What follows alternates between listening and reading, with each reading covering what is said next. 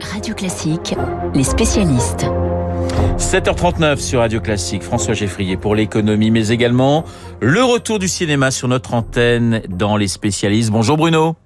Bonjour. Bruno Kras pour évoquer en toute liberté le 7e art sur Radio Classique. On va découvrir euh, votre sélection de la semaine, mais un petit point euh, sur les films qui marchent fort en ce moment au box-office et ceux qu'il faut absolument voir, Bruno. Alors, euh, ce qui marche fort, et c'est pas euh, très étonnant, c'est une déclinaison d'Harry Potter, c'est les animaux fantastiques, les secrets de Dumbledore, qui au bout de deux semaines frôlent déjà les 2 millions d'entrées, 1 million 700 000. Et puis, qu'est-ce qu'on a tous fait au bon Dieu L'opus numéro 3 de Philippe de Chavron, qui est à 1 million 700 000 entrées, qui peut aller aussi à 2 millions. Et puis, un petit clin d'œil Renaud Blanc, parce qu'on en avait parlé il y a deux mois, la comédie de Thomas Gilou, Maison de retraite, avec euh, Kev Adams et Depardieu, franchit le cap des 2 millions d'entrées. Ce qu'il faut absolument voir, c'est le magnifique film de Cédric Lapiche qui s'appelle Encore, au cours d'une danseuse, autour d'une danseuse. C'est un film chaleureux, bienveillant, magnifique, universel.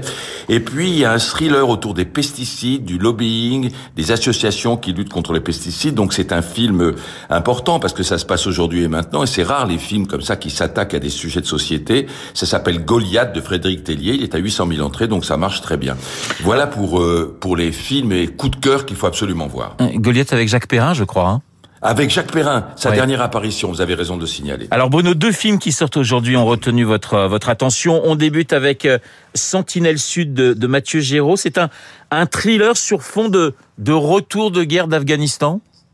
Oui, il s'appelle Christian Lafayette, vous voyez un tel nom.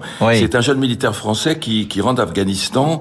Euh, la réadaptation difficile, euh, c'est un enfant de la DAS, il est paumé, déclassé. Euh, D'autant plus qu'au cours d'une opération spéciale, son unité a été complètement décimée. Il est le seul survivant avec deux de ses frères d'armes. Et en fait, il va s'apercevoir que la mission dont il est rescapé cachait un trafic d'opium. Je ne veux pas vous en dire plus. Donc il est partagé entre sa loyauté et le désir de découvrir la vérité. C'est très fort, c'est un thriller très bien fait, avec un acteur euh, génial, Nils Schneider, qui est toujours remarquable dans tous ses rôles. Deuxième film que vous avez sélectionné, Bruno, et qui a d'ailleurs un, un lien avec le premier. Il s'agit d'un film d'animation. Son titre, Ma famille afghane. Alors là, c'est le, le choc de deux cultures.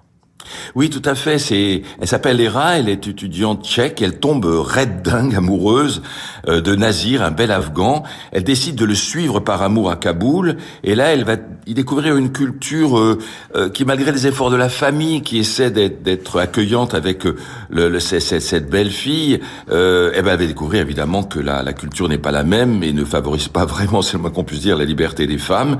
Mais ce qui est intéressant, c'est que la réalisatrice raconte cette histoire avec beaucoup de, de bienveillance et sans manichéisme, c'est-à-dire qu'elle s'intéresse à cette famille et elle essaie de découvrir les liens qu'il y a entre eux. Le père, le grand-père par exemple, est très bienveillant.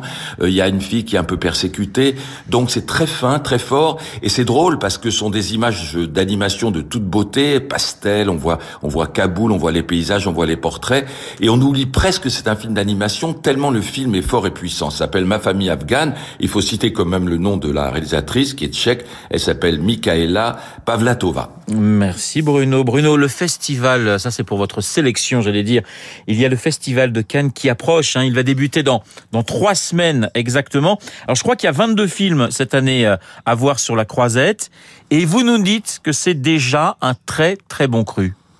Ah oui, parce que côté français, il y a les Amandiers, autour du théâtre des Amandiers de Valéria Bruni Tedeschi, frère et sœur, Arnaud Desplechin, c'est un récidiviste de Cannes, Star Atnou de Claire Denis, très bonne réalisatrice française, et puis écoutez, côté international, les frères Dardenne, David Cronenberg, James Gray, Koreeda, qui est un japonais qui a une palme d'or, Ruben Östlund, un suédois qui avait eu une palme d'or, souvenez-vous, avec The Square, Park Chan-wook, Kirill Serebrennikov, qui est un russe, mais qui avait déjà quitté la Russie parce qu'il était un peu persécuté par le pouvoir russe et qui vit à Berlin, Jerzy Skolimowski, bref, il y a d'excellents, d'excellents réalisateurs, et puis, pour le côté people, Elvis, de Baz Luhrmann, la vie d'Elvis, avec Tom Hanks dans le rôle du colonel Parker, vous savez, le mentor d'Elvis Presley. Absolument. Et, et Baz Luhrmann, il avait quand même fait euh, Moulin Rouge, Roméo et Juliette, donc c'est habitué des comédies musicales.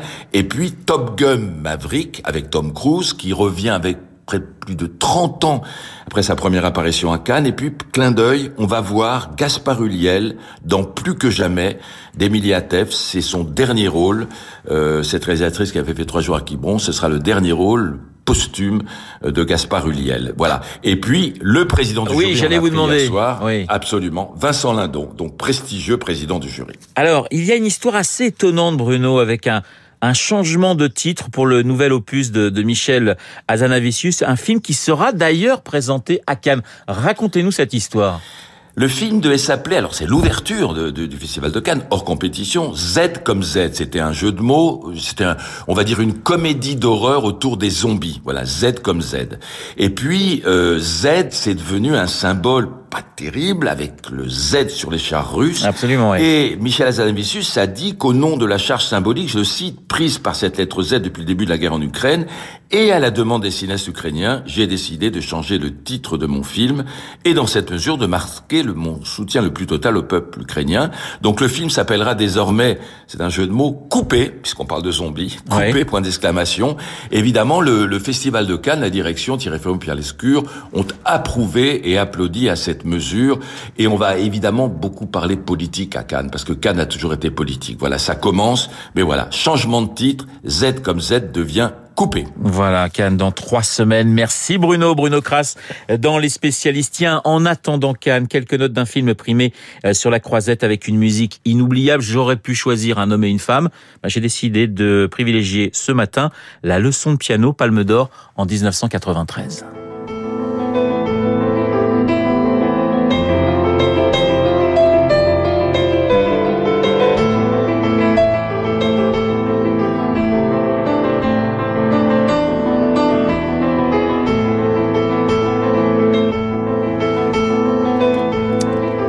La leçon de piano sur Radio Classique, c'était assez euh, évident euh, et c'est une musique absolument magnifique. Palme d'Or, donc euh, la leçon de piano en 1993. On va quitter le, le cinéma tranquillement et on va passer à, à l'économie avec François Geffrier, toujours dans les spécialistes. François, cela fait plusieurs semaines que l'on évoque un risque de pénurie d'huile de tournesol. Qu'en est-il exactement? On change totalement de sujet. On change de, c'est pas du cinéma, c'est la vraie vie. Tout part d'un chiffre réel et donc assez inquiétant. L'Ukraine représente 50% du commerce mondial d'huile de tournesol. Avec la Russie, c'est même au total 80% de la production d'huile de tournesol. Guerre en Ukraine, tout le monde pense aussitôt à une rupture des approvisionnements et donc à une pénurie d'huile. Le chiffre fait le tour des réseaux sociaux et très vite on assiste à des ruées sur les rayons huile de tournesol dans les supermarchés français.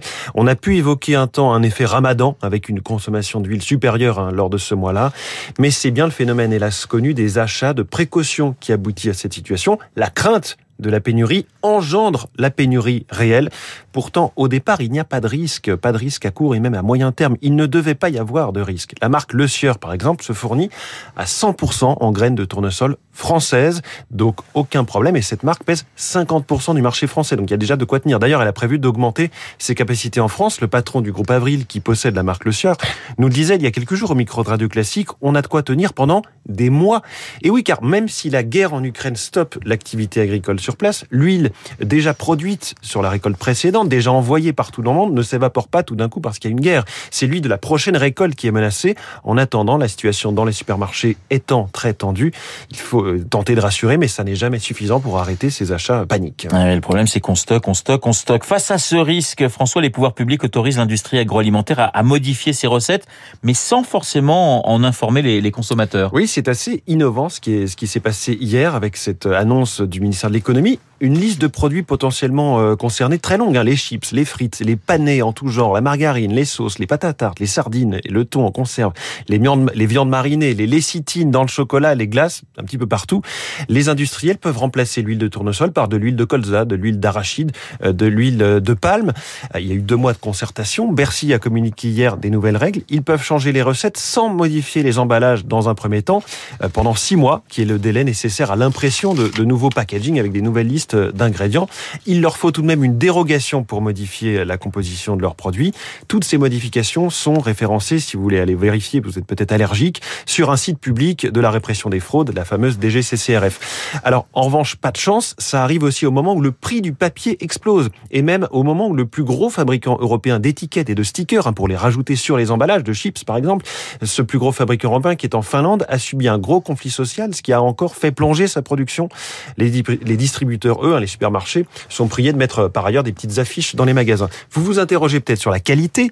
L'huile de tournesol est riche en oméga 6 et en vitamine E, euh, nous dit le Parisien ce matin, mais en tout cas, euh, en vinaigrette ou, ou cuit, on ne sent pas forcément la différence. C'est ce que dit le patron de l'ANIA, hein, les industriels de l'agroalimentaire. Vous ne sentirez pas l'huile de colza utilisée à la place du tournesol dans vos chips, ni celle de, coco dans les biscuits préférés, puisque les industriels ajustent en permanence la, la, recette pour que le goût ne change surtout pas. Vos petits beurres auront toujours le même goût, Renaud. Mais écoutez, je vais surtout essayer d'éviter de manger des chips avant l'été. ça sera ma résolution. Merci François. Dans un instant, le journal imprévisible, le gros plan ce matin sur une entreprise euh, pas comme les autres, le Club Med.